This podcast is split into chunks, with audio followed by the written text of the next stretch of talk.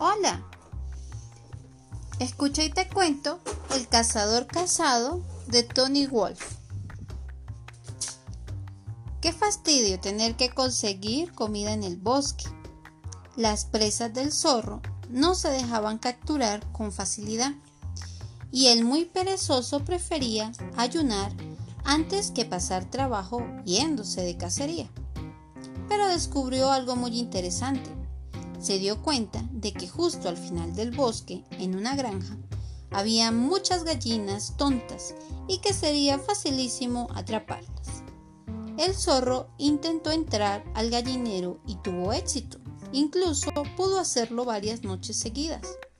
Así, la cacería era muy productiva. Un rápido aleteo y de inmediato una gallina terminaba en las fauces del zorro, que se iba satisfecho. Pero a los dueños no les gustó que las gallinas desaparecieran y decidieron comprar un perro que cuidara el gallinero. El zorro, que no sospechaba nada, volvió tranquilamente al gallinero que se había convertido en su objetivo habitual.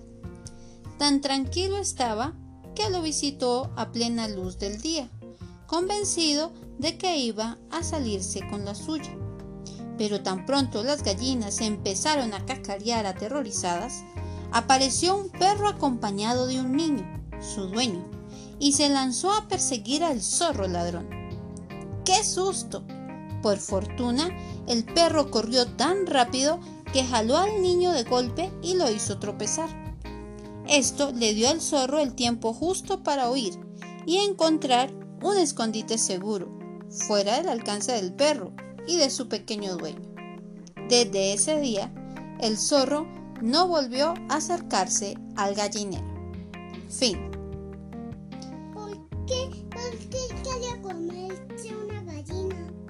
El zorro quería comerse una gallina porque tenía mucha hambre. ¿Pero qué va a comer ahora? Ahora le tocará cazar. Sí, pero ¿qué, qué, va a cazar? Pues otro animalito que encuentra en el bosque. Le tocó dejar de ser perezoso y ponerse a cazar otros animales. Ok, ya no sé.